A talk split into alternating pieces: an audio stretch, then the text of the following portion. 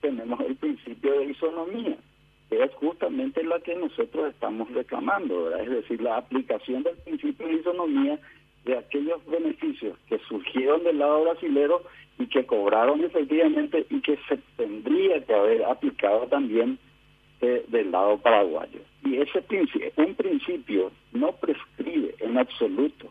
El Tratado de Itaipú sigue vigente, nuestros derechos siguen vigentes y es ese principio lo que se está haciendo valer. Es decir, lo que el Senado hace es reconocer que se violó el principio de isonomía en aquella época y en virtud de esa violación del Tratado de Itaipú, hoy nos está pagando una compensación histórica.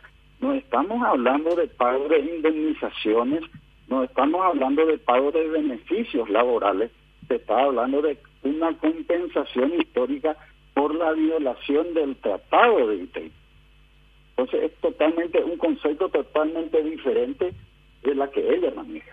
Nosotros hemos tenido casi dos años de diálogo en una mesa técnica con la Itaipú Nacional y siempre se ha confrontado esta problemática de la Itaipú Nacional de, tener un instrumento legal que les posibilite a los directores eh, paraguayos y consejeros paraguayos plantear esta problemática ante sus pares brasileños. Si bien nosotros siempre consideramos que por el Tratado de Itaipú ellos sí podían plantearlo directamente, administrativamente, y no sucedió eso, y por eso llegamos a este proyecto de ley. Caso contrario, nosotros ya estábamos a instancias judiciales y es que no se no se llegaba a este proyecto de ley. Digamos que esto continúa con la buena racha, se va a la Cámara de Diputados, sale la, la, otra media sanción, se remite al Poder Ejecutivo, el Poder Ejecutivo sanciona. El, ¿Una ley del Estado paraguayo puede obligar a, a la binacional Itaipú a obedecer? ¿Tiene fuerza mandatoria? No le obliga a la Itaipú Nacional como entidad, le obliga a los directores y consejeros paraguayos a que sometan la problemática directamente a sus pares brasileños. Eso es lo que estamos buscando.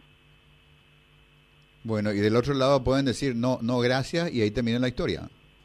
Tenemos dictámenes del lado brasilero, recomendaciones de los propios directores brasileños que esto podría tener una solución política siempre y cuando haya voluntad de las altas partes.